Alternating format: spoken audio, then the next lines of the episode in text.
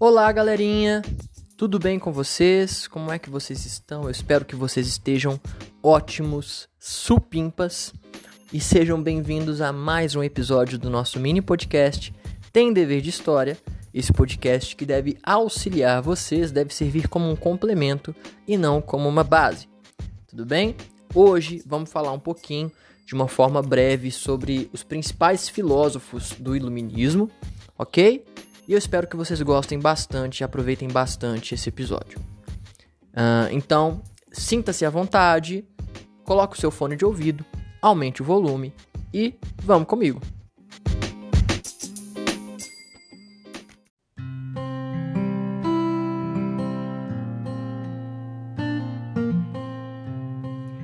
Então, pessoal, no último episódio a gente já falou um pouquinho a respeito dos precursores do iluminismo mais especificamente René Descartes né, e o seu racionalismo, e John Locke. Tudo bem? Hoje nós vamos falar um pouquinho mais a respeito de outros filósofos iluministas, né? Aqueles que estão de fato inseridos no século das luzes, que é o século XVIII, e vamos começar com Voltaire, tá? O Voltaire ele é um humanista, uh, então ele defende a valorização do ser humano, dos talentos humanos, tá? O Voltaire, ele defende a liberdade política, então ele era contrário ao absolutismo.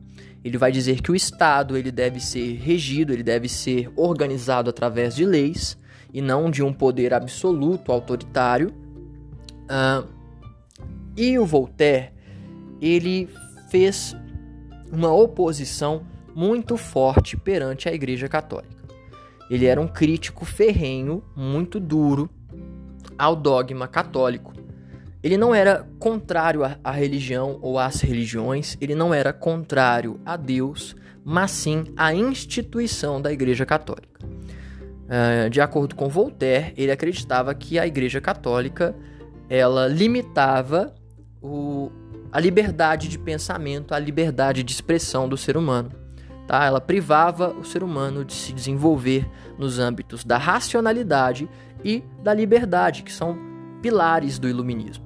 Tudo bem? Então, como já disse para vocês, o Voltaire ele finalizava todos os seus escritos com a seguinte frase: abaixo a infame, se, uh, é, se, se direcionando diretamente à Igreja Católica.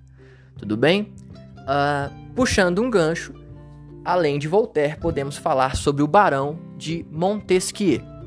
O Montesquieu, pessoal, ele foi o responsável pela criação da divisão de poderes, divisão de poderes esta que nós utilizamos até hoje uh, na nossa política, tá? Hoje nós estamos em 2022, o Brasil é uma república federativa democrática e nós temos aqui presente a divisão dos poderes, assim como em praticamente todo o mundo. O que são, o que é a divisão dos poderes, tá? O que são esses poderes? Uh, Montesquieu vai escrever o livro O Espírito das Leis e lá ele vai dizer o seguinte: esse poder que está centralizado, que está concentrado nas mãos de um rei absolutista, ele deve ser dividido, ele deve ser fragmentado. E como é que ele deve ser dividido? Esse poder ele tem que ser dividido em poder executivo, em poder legislativo e poder judiciário ok? Então, usando o Brasil como exemplo, né, o que temos de poder executivo? O presidente da República, os governadores de estado, os prefeitos de município. Como poder legislativo, nós temos uh, os senadores, os deputados federais, deputados estaduais, vereadores. E como poder judiciário, nós temos os ministros, os magistrados, o STF, etc.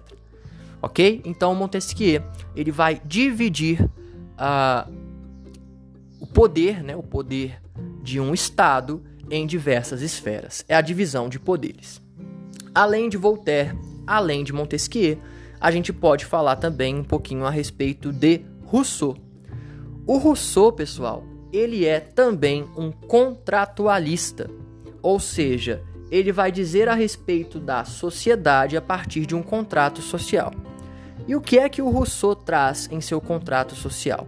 Ele vai dizer o seguinte: Olha, o homem, enquanto em, o homem quando ele está em seu estado selvagem, ou seja, o homem quando ele não é direcionado ou controlado por um estado, ele é um homem bom, é o que o Rousseau chama de o bom selvagem, tá? Até mesmo porque o Rousseau ele era um humanista, então ele vai valorizar a questão humana.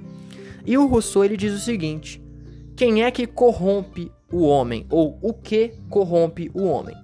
Para Rousseau, quem vai romper o homem, corromper o homem, desculpa, é o Estado, principalmente o Estado nos moldes absolutista e a propriedade privada. Tá? Então o Rousseau diz que a propriedade privada e o Estado nos moldes absolutista são, os são as principais causas uh, da corrupção humana. O homem vai se tornar mal graças ao Estado e graças à, à propriedade privada. Então, qual é a solução para Rousseau? O Rousseau aponta que a solução para essa corrupção humana é um Estado que seja democrático, eh, principalmente nos moldos da democracia direta, uma democracia que nasce lá em Atenas, a gente já estudou isso nos anos passados, etc. Tudo bem? Então falamos aqui um pouquinho a respeito do Voltaire, do Montesquieu e de uh, Rousseau, tá bom? Vem comigo agora porque vamos falar um pouquinho também dos enciclopedistas Diderot e d'Alembert e também do pai do liberalismo cl clássico ou padrasto do liberalismo clássico, vamos debater um pouquinho isso, que é Adam Smith. Então vem comigo.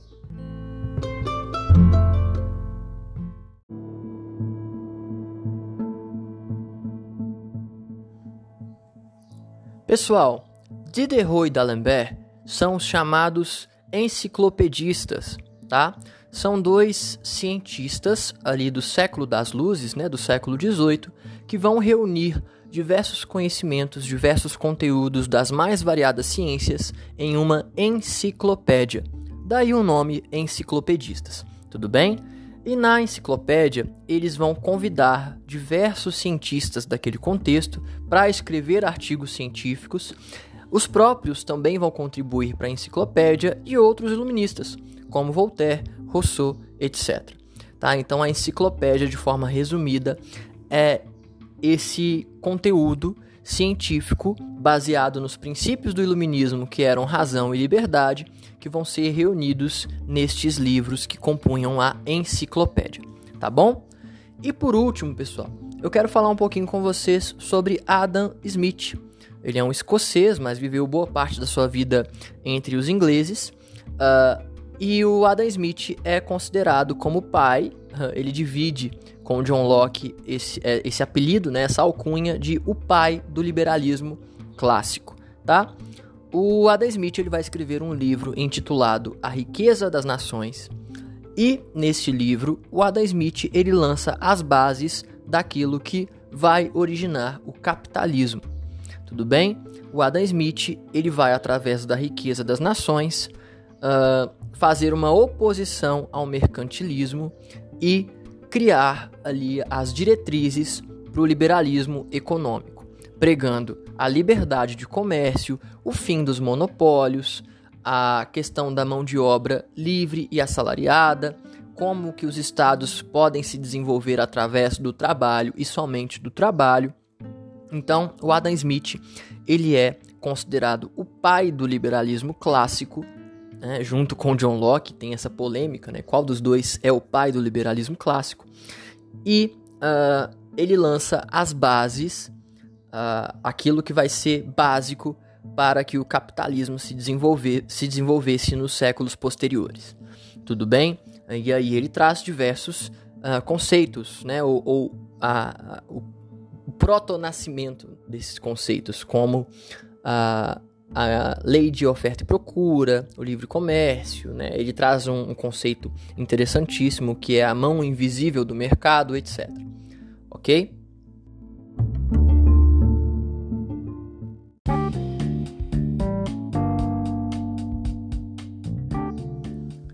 É isso, galerinha, meus queridinhos, minhas queridinhas. Espero que vocês tenham gostado deste episódio. Espero que este episódio ajude vocês uh, com os estudos de vocês, auxilie vocês com os deveres. Lembrando que o podcast ele é um complemento aos estudos de vocês e não uma base, tudo bem? E é isso. Muito obrigado pela audiência. Eu aguardo vocês no próximo episódio. Beijinho, valeu, falou!